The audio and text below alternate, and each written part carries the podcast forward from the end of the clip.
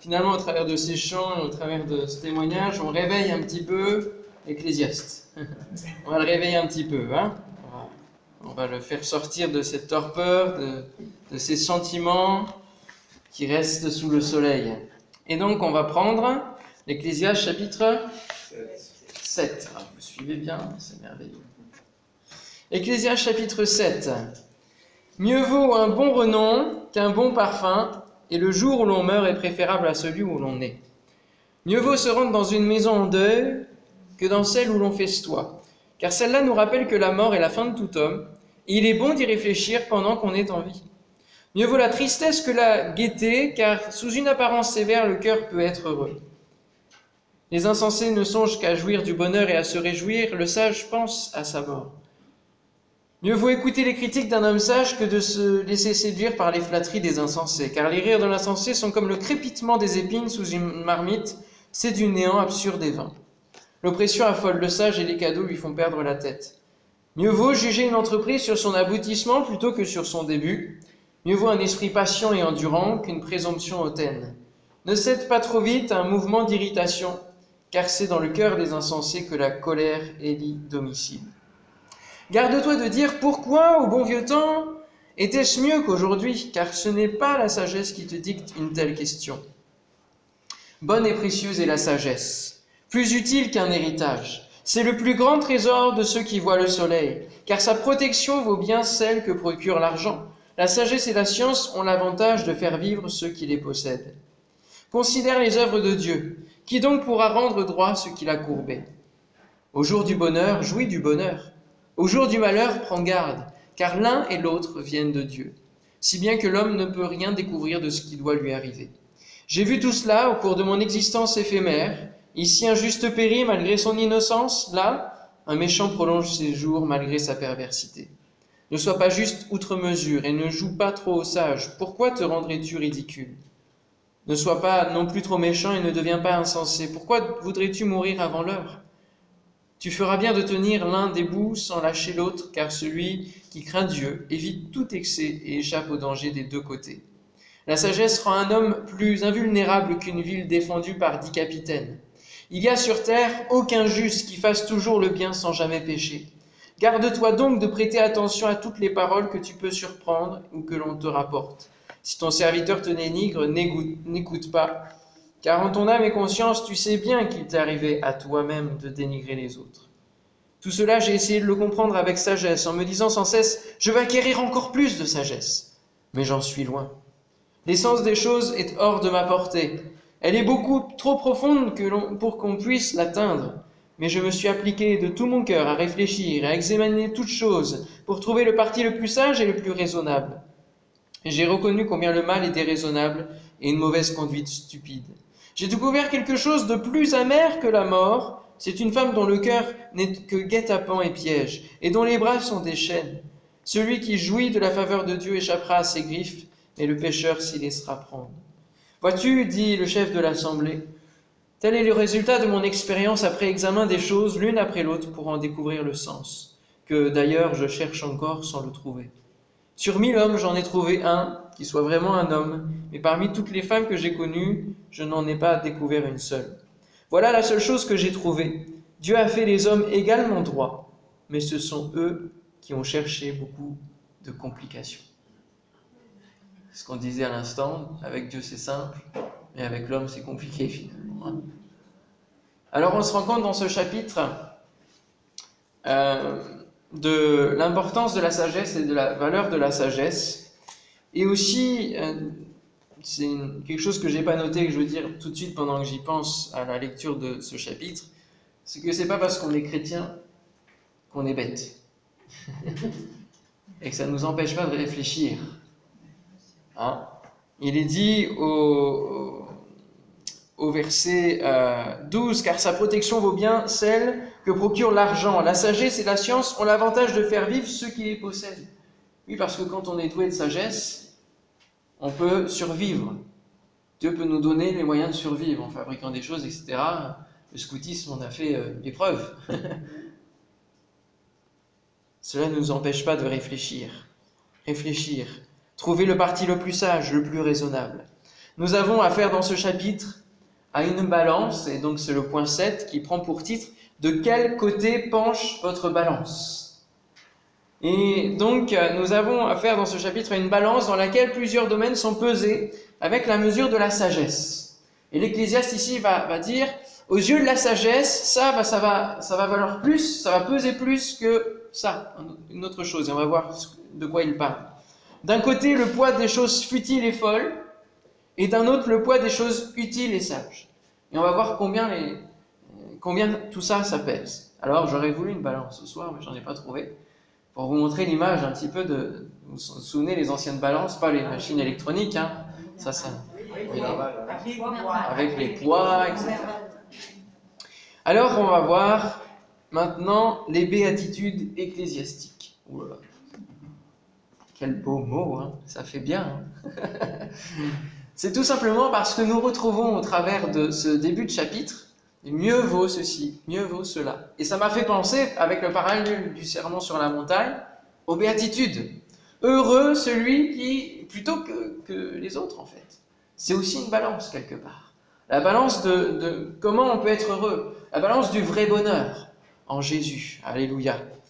Et donc nous avons au début de ce chapitre, à sept reprises, mieux vaut. Ecclésiaste 7.1, une bonne réputation vaut mieux que le bon parfum, et le jour de la mort que le jour de la naissance. On a vraiment un passage similaire donc dans sa structure. On se rend compte que la vraie définition du bonheur dans le serment sur la montagne n'est pas celle que l'homme croit. Euh, le bonheur pour l'homme, c'est euh, avoir des richesses, avoir des biens, avoir la gloire, etc. Et Jésus nous explique combien le vrai bonheur, ça passe dans autre chose. Heureux ceux qui sont primés, heureux ceux qui sont maltraités, heureux ceux qui sont persécutés. Mais derrière, il y a des récompenses. C'est pour ça qu'on est heureux. C'est parce que derrière, il y a des récompenses qui y sont attachées. Parce que vous serez appelés fils de Dieu. Alléluia. Parce que vous hériterez des récompenses célestes. Alors, vaut mieux une bonne renommée, une bonne réputation, en premier lieu. Et nous avons ici en hébreu un jeu de mots entre le mot renommé et le mot parfum, puisque le mot renommé c'est Shem et le mot parfum c'est Shemem. Donc c'est la même racine. Hein. et donc il vaut mieux la réputation. Il vaut mieux quelque part les choses courtes, les choses qui, qui sont simples. Hein. C'est juste une seule syllabe. Il vaut mieux une seule réputation. Et euh, donc, euh, euh, c'est sûr qu'un parfum, ben, c'est quelque chose qui passe. Et puis ça fait partie des apparences peut mettre du parfum sur quelque chose qui est sale et qui sent mauvais, pour cacher les apparences. Et parfois, on peut faire aussi la même chose avec notre réputation. On peut essayer de bonifier les apparences et de, mettre un, peu plein de choses sur la façade, mais derrière, quand on gratte, c'est creux, c'est vide, il n'y a rien. Alors, il vaut mieux une bonne réputation, malgré tout, et surtout travailler à ce qu'il y a derrière, pour qu'il n'y ait pas d'incohérence. Mieux vaut le jour de la mort, ou la mort en tout cas, que la naissance. on peut se dire, oula, c'est quand même, quand même dur ça, la mort. Eh bien, on peut le comprendre dans la perspective d'éternité. En disant, oui, il vaut mieux le jour de notre mort, parce que ça nous permettra d'accéder au ciel. Alors ça ne veut pas dire qu'on va accélérer, qu'on va se donner, se faire mourir, bien sûr. Non. Mais Paul dira dans Philippiens 1, 21, car Christ est ma vie et la mort m'est un gain. On parlait d'un gain ce matin qui était celui du contentement avec la piété, qui est une grande source de gain. Voici un autre gain, c'est notre mort pour hériter justement de tout ce que Dieu nous promet. Mieux vaut la maison du deuil que la maison où il y a le festin. Et cela, il nous explique l'Ecclésiaste que ça nous permet de comprendre quelle est notre destinée, de réfléchir à notre mort, comme on l'expliquait avec la corde, réfléchir et préparer l'éternité pendant que nous sommes encore en vie, pendant qu'il en est encore temps. Cela nous fait prendre conscience de notre éphémérité et que l'on passe. Et vaut mieux ça que celui qui se réjouit, qui passe du bon temps, mais qui ne réfléchit pas sur la suite. Hein? et bien souvent, celui qui se réjouit, c'est pour euh, enlever les choses présentes qui l'accablent, qui font sa tristesse et son malheur, pour les oublier un temps. Mais la suite, c'est quoi? C'est, on a l'habitude de le dire, hein, la, gueule de bois, tout cela, qui reviennent en pleine face et les problèmes ne s'en vont pas pour autant.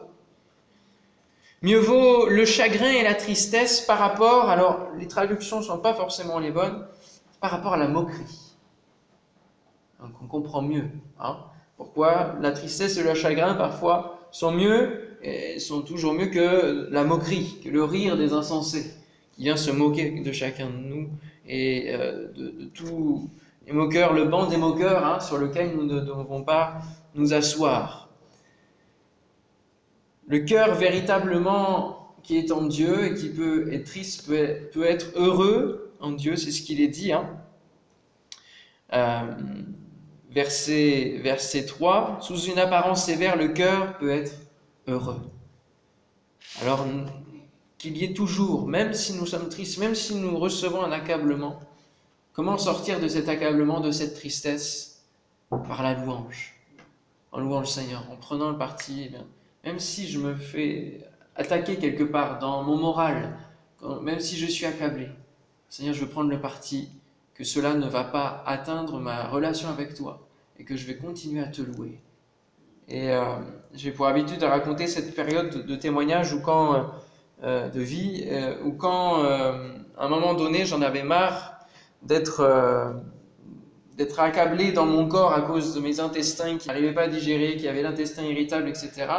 Et où j'ai déclaré que par les meurtrissures de Jésus, j'étais guéri, je l'ai proclamé, et qu'il n'y a plus aucune douleur. Alors ça, ça a été tout de suite la joie, bien sûr, parce que ça a été la guérison miraculeuse. Mais derrière, une semaine après, c'est mon disque dur qui est lâché. Et là, on retombe, parce que, hein, on, faut pas se leurrer, on est un petit peu en yo-yo hein, dans la vie. Hein a du mal à être dans la constance, dans la progression, dans l'équilibre. Et ce soir, on parle d'équilibre. Alors, euh, j'ai dit non, ça va pas m'empêcher de louer mon Dieu et de, ça va pas enlever la joie que j'ai eue de la guérison. Alors, je vais quand même te louer. Et puis, il y a encore une autre casserole qui est tombée. Je dis, c'est pas possible. Il y a eu un combat comme ça avec l'ennemi là qui, qui voulait m'enlever la joie.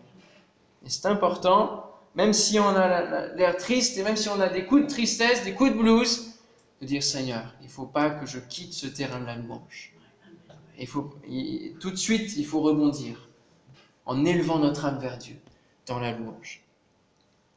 Mieux vaut le reproche et la réprimande du sage que la flatterie de l'insensé. Et oui, parce que la flatterie, ça nous fait gonfler, mais ça ne nous amène pas à travailler sur nous. Donc ça ne nous fait pas avancer. Hein On peut entendre euh, le, genre de rire et le genre de flatterie qu'on peut avoir dans des cocktails pompeux, dans, ce genre de, de, discussions qui sont creuses, où finalement les gens n'ont pas vraiment d'intérêt pour venir discuter avec vous ou d'avoir de la discussion. Et c'est des choses vaines, vraiment ça passe. C'est le monde. Mieux vaut le reproche, la réprimande, ou en tout cas le conseil, la remarque de quelqu'un qui, a du discernement et qui va nous amener vers une voie, une clé de délivrance et, qui va nous permettre de faire un pas de plus. Mieux vaut juger un projet sur sa fin que sur son début. Bon, jusque-là, ça semble logique. Et ce qui est important, ce que j'aimerais rajouter par rapport à ça, c'est que nous ne devons pas nous laisser décourager par les gens. Parce qu'au début, même avant de commencer, alors qu'on peut partager parfois des projets qu'on a sur notre cœur, on peut se laisser décourager. Et on peut avoir des gens qui Oh, ça marchera jamais, ton truc, tu n'y arriveras jamais. On a toujours de très grands encourageurs, même dans les églises. hein tu n'y arriveras jamais, c'est pas possible, etc. Ne vous laissez jamais décourager. Restez dans la foi dans le Seigneur. Ayez un esprit patient, endurant, persévérant. C'est ce que dit l'Ecclésiaste. Au lieu d'un esprit de prétention. Faut pas non plus croire pour le maître du monde qui a inventé les choses. Hein disant mon projet ça va être le meilleur, je vais tout, euh, ouais ça va être génial quoi. Non, non, euh, soyons humbles, restons dans l'endurance, dans la persévérance. Romains 12, 16 nous dit, n'aspirez pas à ce qui est élevé, mais laissez-vous attirer par ce qui est humble. Ne soyez pas sages à vos propres yeux. Confiez-vous dans le Seigneur. Allez dans le projet, dans les voies qu'il vous montre. Laissez votre cœur euh, ouvert aux paroles qu'il peut vous donner, à la direction qu'il peut vous donner, et avancez pas après pas. Ne vous laissez pas décourager, ne laissez pas les obstacles euh, vous empêcher d'avancer. Il peut y avoir des périodes de latence, il peut y avoir des périodes où, où ça n'a pas l'air d'avancer, Dieu sait toutes choses. Mais nous, restons sur le cap. Gardons la vision divine. Et même dans l'Église, lorsque nous sommes dans, des projets, et, c'est aussi le, défi de, tout pasteur qui gère une Église, c'est de, garder la vision. parce qu'on a la tête dans le guidon, on est à fond, etc. Et parfois on peut se laisser décourager, atteindre et tout, parce qu'on a besoin de renouveler la vision. Parce que dès lors qu'on est convaincu dans la vision, alors on fonce et on avance. Donc gardez aussi cet esprit de vision. Ça, c'était les béatitudes de l'Ecclésiaste. Alors maintenant, on va voir la justesse de la balance. Dans l'Ecclésiaste, verset, donc chapitre 7, verset 11, il est dit, la sagesse vaut autant qu'un héritage, et même plus pour ceux qui voient le soleil. Votre balance est-elle bien réglée? C'est la question. On parle de balance dans quel domaine? L'image de la balance, c'est pour quel domaine? Justice. La justice et le droit. Tout à fait, parce qu'elle donne l'équilibre. Et le mot équilibre dans notre vie chrétienne doit être un mot que l'on doit chérir. Parce que l'être humain est par définition pécheur et donc pas équilibré. Il va toujours d'un extrême à l'autre. Et dans la balance, il va d'un extrême à l'autre. Quand euh, il a été voir au plus profond d'un extrême et que ça marche pas, et ben il va essayer l'autre extrême. Mais il va pas essayer le, juste milieu et l'équilibre. Alors comment votre balance est-elle réglée? Est-ce que votre justice est équilibrée? L'Ecclésiaste nous montre les fausses justices dans lesquelles nous pouvons tomber et les extrêmes à ne pas exercer. Et on va en voir quelques-uns. Alors laissez-moi vous dire que la balance est fausse lorsque nous exerçons la nostalgie. Elle dira au verset 10, ne dis pas d'où vient que les jours passés étaient meilleurs que ceux-ci, car ce n'est point par sagesse que tu demandes cela. La nostalgie, c'est prendre une balance ancienne, très ancienne, qui va nous enfermer dans un cadre et qui deviendra trop petit et qui nous étouffera. Parce qu'on reste dans les choses anciennes, les choses passées, ça ne nous fait pas avancer. Dieu nous appelle à être renouvelés dans notre pensée, hein, Romains 12, le renouvellement de notre intelligence, renouvelés dans notre appel, renouvelés dans la manière d'accomplir la mission qu'il nous a donnée, à vivre ce qu'il a prévu pour notre temps, pour notre génération. Je veux croire que la manière avec laquelle je prêche aujourd'hui ne sera pas la même manière avec laquelle je prêcherai dans 20 ans. J'espère une évolution. Et dans 20 ans, j'espère ne pas dire, ah bah c'était mieux avant. J'espère qu'on dira, bah, c'est mieux, c'est encore mieux qu'il y a 20 ans. Et c'est important de, toujours être renouvelé et de vivre vraiment avec notre génération.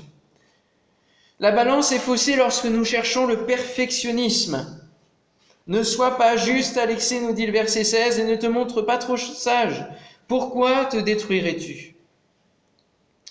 Le perfectionnisme, c'est toujours euh, c'est de chercher la perfection, le disait ce matin, alors ça va pas à l'encontre de ce que je disais ce matin, nous devons tendre à la perfection, mais le perfectionnisme, c'est vraiment de vouloir que tout soit bien idéalisé, soit bien mis à, une justesse parfaite. Et on sait que dans les balances anciennes, c'était assez difficile d'avoir une justesse euh, au 0,0001 près. Hein. Cette recherche de, la perfection à tout prix nous détruit parce qu'elle nous fait oublier le but final. Parce qu'elle nous concentre sur l'infime détail. Elle nous détruit car nous n'aurons jamais le résultat escompté. Avec Dieu, il faut s'attendre à tout.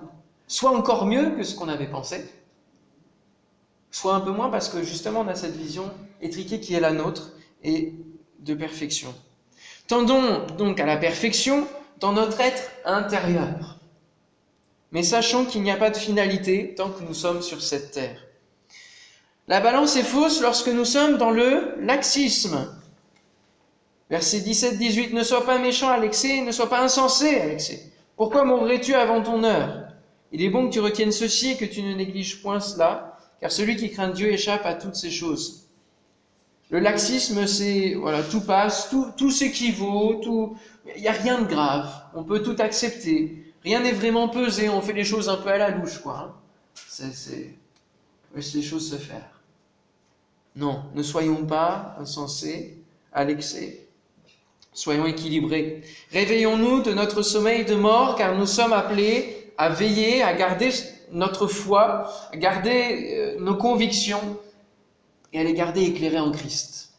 C'est important que nos convictions soient éclairées en Christ, qu'elles ne soient pas forgées que sur nos, propres avis, notre propre interprétation de la Bible, que nous puissions écouter, et c'est ce que vous faites en venant au refuge, écouter d'autres euh, éclairages pour euh, que vos convictions soient les plus justes possibles.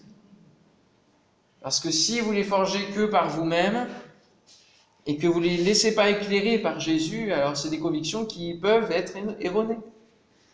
La balance euh, est fausse lorsque nous sommes dans le légalisme. C'est se permettre de juger alors que nous sommes tous à égalité. C'est mettre les choses secondaires de la vie chrétienne en premier plan pour qu'elles deviennent doctrine. Des habitudes d'église. Moi, je m'assois à telle chaise ce sera telle chaise pour la vie. Ou d'autres choses. On n'a jamais fait comme ça. Hein. C'est toujours trois chants, une prière et puis deux autres chants avant la prédication. Et ça, on ne peut pas le bouger. Ou alors des interprétations bibliques sur le port du vêtement, sur euh, la nourriture, tout cela. Ça, ça fait partie des détails et de la perception de chacun et de la conviction de chacun on a beaucoup euh, parlé du port du voile pendant des années durant. Alors aujourd'hui, plus personne n'en. Mais c'est une question de conviction. Parce qu'à l'époque, c'était une question de contexte. Et donc chacun le reçoit selon sa foi, hein, selon l'analogie de sa foi. Et s'il a la conviction venant de Dieu qu'il doit porter, en l'occurrence elle, elle doit porter un voile, qu'elle le fasse. Et qu'elle se sente libre et non jugée de le faire. Mais si quelqu'un a la conviction de, ne plus faire et, que c'est suffisant, et eh bien qu'elle le fasse aussi. Voilà, tout simplement. Mais ça, on a, on a eu des débats parce que pour nous, c'était doctrine. Et c'est ça le légalisme, c'est ça le danger. C'est de faire d'une doctrine quelque chose qui est, spiritualisé à fond, qui est, euh, qui est mis en exergue à fond, et pendant ce temps-là, bah, on délaisse euh, notre devoir de chrétien de, d'aider notre prochain, de, justement d'accueillir les personnes nouvelles qui viennent à l'église. Et on se met des œillères, voilà. Attention. Non, il n'y a point sur la terre d'homme juste qui fasse le bien et qui ne pêche jamais. On est tous à égalité. C'est Paul qui citera justement le verset de l'Ecclésiaste, ce verset-là. C'est le seul verset d'ailleurs utilisé dans le Nouveau Testament de, de l'Ecclésiaste. C'est le seul verset qui ressort de l'Ecclésiaste pour aller dans un autre livre. Et euh, c'est bien qu'il ait utilisé parce que lui, c'est un bon exemple du légalisme, Paul. Parce que lui, il était parti dans ses œillères. Voilà, le Sanhédrin avait décidé ça, le Conseil avait décidé ça, il fallait le faire appliquer à tout prix. Et il pensait être juste dans la foi. Il pensait faire la volonté de Dieu. Il pensait être en application avec la, parole, avec la Torah. Il pensait être droit, juste. Il pensait que sa balance était en plein équilibre. Il était plongé dans le légalisme et, était finalement allé à l'encontre de la volonté de Dieu. Notre balance est fausse lorsque nous sommes dans la critique. Ne fais donc pas attention à toutes les paroles qu'on dit, de peur que tu n'entendes ton serviteur te maudire car ton cœur a senti bien des fois que toi-même, tu as maudit les autres.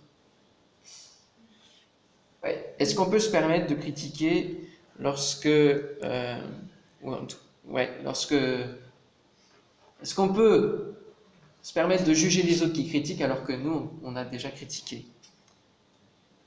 C'est le fruit de déception, mais elle n'amène rien de bon. La bénédiction, la prière, le conseil, le témoignage sont nos armes pour que l'œuvre de Dieu avance. Excellons donc dans ces choses. On verra ensuite si on peut critiquer. C'est vrai que la critique est aisée. On le dit. Et parfois on l'excuse parce qu'on se dit mais c'est le contexte qui veut ça et non mais c'est pas vraiment la critique c'est pas, pas, vraiment euh, c'est une constatation c'est un constat qu'on fait c'est vrai, on le dit, hein, on est, et moi le premier. Hein. Attention à nos paroles. parce que ça ne fait pas avancer le royaume de Dieu. Prions si quelque chose doit changer. Continuons de témoigner, continuons de, remplir notre mission de chrétien. Parce que ça, ça doit occuper notre temps. Et ça doit remplacer le temps pris par la critique. Voilà les différentes balances qui sont faussées que l'Ecclésiaste nous décrit ici et qui font pas notre bonheur. Alors, en troisième point, et c'est le dernier point, c'est Dieu qui gère la balance. Et c'est ça qu'il nous faut comprendre. C'est que on a envie, nous, de régler notre propre balance, notre propre vie, notre propre justice, notre propre foi. Non, non, c'est Dieu qui gère. C'est Dieu qui gère la balance. Ecclésiaste 7, 23. J'ai éprouvé tout cela par la sagesse. J'ai dit, je serai sage et la sagesse est restée loin de moi. Et ce qu'il nous faut comprendre, c'est que ce n'est pas par la sagesse qu'il nous faut régler la balance. Et c'est pas par la sagesse que euh, Dieu va régler la balance. C'est par la justice. C'est une autre notion. C'est pas pareil. Ça peut se compléter, mais c'est pas pareil. C'est pas euh, le, le même domaine qui va régler notre vie. Nous ne pouvons pas comprendre l'œuvre de Dieu et nous ne pouvons pas tout redresser. Ne cherchons pas à être Dieu. Hein Qui pourra rendre droit ce que Dieu a courbé? Souvent, on veut que, notre, que le monde qui nous entoure soit à notre image. On ne veut pas que ce soit l'image de Dieu. Hein on veut que ce soit comme nous on a pensé, comme on a réfléchi, et, et le fonctionnement de l'Église aussi. On veut que ce soit notre manière, que, ce soit sur nos, que le monde tourne sur nos conseils, sur notre avis, sur notre manière de voir les choses. Et parfois, on veut rendre tout droit, tout rectiligne, tout mettre dans des cases, dans des catégories. Ça marche pas comme ça. Dieu n'est pas comme ça. Au ciel, il n'y aura pas la catégorie des pentecôtistes, il n'y aura pas la, la, catégorie des baptistes. Il n'y aura pas une pièce comme ça par chaque euh, dénomination. Non. Dieu ne fonctionne pas par cases. Dieu ne fonctionne pas par choses euh, qui sont hyper rectilignes. Regardez la nature, comment elle est faite. Est-ce que tout est droit? Est-ce que l'on peut rendre droit ce que Dieu a courbé? C'est pour cela que celui qui cherche à avoir la sagesse pour de mauvaises raisons s'en éloigne. De même que pour le Saint-Esprit. Si on recherche le Saint-Esprit pour de mauvaises raisons, il va s'éloigner. On le voit avec euh, celui qui voulait acheter le Saint-Esprit. La balance est faussée dès le départ à cause du péché et notre propre vie n'est pas droite. La conclusion de ce chapitre est que les hommes aiment prendre des détours, contournent, alors que Dieu est si simple et a créé l'homme, Adam, qui était droit au début, qui était droit dans son cœur au début. Et donc c'est lui que l'ecclésiaste va trouver comme homme. Hein, il va dire, j'ai cherché parmi les hommes, j'en ai trouvé qu'un. On peut penser à Adam, droit, euh, sans, sans péché dans le Jardin d'Éden. C'est le seul finalement qui a connu cet état, sans péché, euh, avant la chute. Peut-être parle-t-il de lui. Nous ne le savons pas, il ne le précise pas. Peut-être qu'il pense à son père, David, en réfléchissant à tous ceux qu'il a pu connaître, et en se disant finalement, mon père, bien, il avait un cœur selon Dieu, un cœur qui était droit, et même lorsqu'il était tombé, il se repentait, il demandait pardon. Et David, son père, dira dans le psaume 12, verset 1, au chef des chantres, sur la à huit cordes, psaume de David, Sauve éternel, car les hommes pieux s'en vont, les fidèles disparaissent parmi les fils de l'homme. Les hommes pieux, les hommes qui se tiennent à la brèche, les hommes et les femmes qui sont droits, qui ont un cœur qui plaît à Dieu, qui ont un cœur selon le cœur de Dieu. Ou alors, peut-être a-t-il trouvé un homme parmi ses amis, parce que parmi nos amis, et les véritables, on en trouve assez peu. Et puis il va parler aussi des femmes. Là. Et je m'attendais à des réactions à la lecture de ce passage, parce que il n'y va pas par le dos de la cuillère. Hein J'en ai trouvé aucune. Là. C'est pas bon pour vous, ça. Hein Mais réfléchissons quelque temps. Si c'est Salomon, et d'ailleurs il parle de 1000 femmes, ben il en a eu 1000. 700 plus 300, ça fait 1000. Jusque-là, moi qui suis pas mateuse, tout va bien. Mais elles viennent d'où ces femmes? Elles viennent des autres pays. Elles sont étrangères. Elles ont d'autres cultures. elles ont d'autres dieux, elles ont d'autres mœurs. Et les proverbes et d'autres passages parlent de la femme qui est celle qui est la séductrice. Ce sont des femmes étrangères qui euh, ont séduit Salomon, qui n'avaient que ce but-là, et quelque part peut-être ont-elles été envoyées par les États pour séduire Salomon, pour le corrompre, pour le faire euh, mettre en, faiblesse, pour pouvoir l'attaquer, pour pouvoir euh, déclarer la guerre, parce qu'il était faible, il était perverti, il n'avait plus que ça en tête. C'est sûr qu'il ne pouvait pas en trouver une parmi celles-ci qui soit bien et qui soit selon le cœur de Dieu. Et puis que l'homme est compliqué quand même, parce qu'il va chercher auprès de mille femmes, alors que Dieu, lui, a tout prévu avec une seule. Et notre monde continue de perpétrer toujours cette mauvaise habitude que d'aller voir ailleurs, alors que Dieu a tout prévu. Et dans cette démesure, Salomon s'est complètement perdu. Lémuel dira dans Proverbe 31, qui est le chapitre où il est parlé de la femme vertueuse, au, verset 3, Ne livre pas ta vigueur aux femmes et tes voix à celles qui perdent les rois. Oui, le mal n'est pas bon et le mal n'est pas équilibré. En conclusion, trouvons l'ami qui fera pencher la balance du bon côté. Jésus, celui qui a rétabli la véritable justice. Amen. Et je lirai pour terminer le livre de Job, chapitre 33, versets 23 à 28, qui nous dit, Mais s'il se trouve pour lui un ange intercesseur, un d'entre les mille, qui annonce à l'homme la voie qu'il doit suivre, Dieu a compassion de lui et dit à l'ange, Délivre-le afin qu'il ne descende pas dans la fosse, j'ai trouvé une rançon. Et sa chair a plus de fraîcheur qu'au premier âge. Il revient au jour de sa jeunesse. Il adresse à Dieu sa prière et Dieu lui est propice, lui laisse voir sa face avec joie et lui rend son innocence. Il chante devant les hommes et dit, J'ai péché, j'ai violé la justice, et je n'ai pas été puni comme je le méritais. Dieu a délivré mon âme pour qu'elle n'entre pas dans la fosse, et ma vie s'épanouit à la lumière. Waouh, quel magnifique passage. Quelle magnifique image de Jésus, celui qui était parmi les anges, qui a quitté son ciel de gloire pour être lui-même la rançon, pour nous sauver tous, pour que la lumière puisse éclater. Oui, Salomon, tu es un roi sage peut-être, mais Jésus, tu es un roi juste. Et ça, ça fait toute la différence. Alléluia.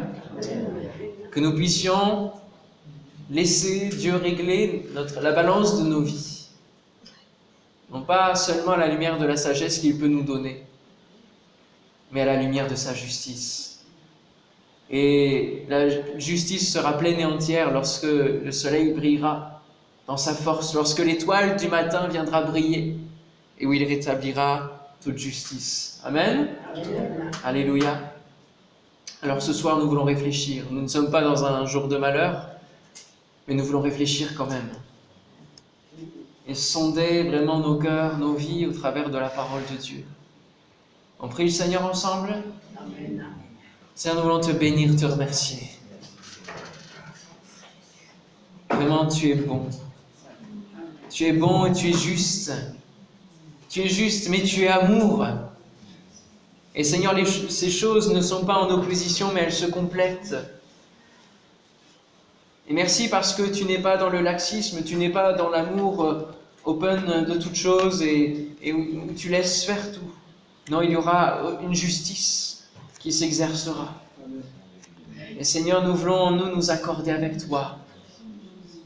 Nous te prions, Seigneur, pour nos vies, afin que tu puisses nous donner de l'équilibre, afin que tu nous donnes vraiment de ne pas aller dans un extrême ou dans un autre, Donne-nous, Seigneur, assez de sagesse et assez de justice, Seigneur, pour euh, que nos cœurs soient vraiment droits envers toi, soient des cœurs qui sont des cœurs selon ton cœur. Dans le nom de Jésus. Merci, Seigneur, pour tout ce que tu nous donnes de vivre. Merci pour la richesse de ta parole. Ça, c'est la véritable richesse. C'est la vraie voie du salut. Que ton nom soit béni, Seigneur. Amen. Alléluia.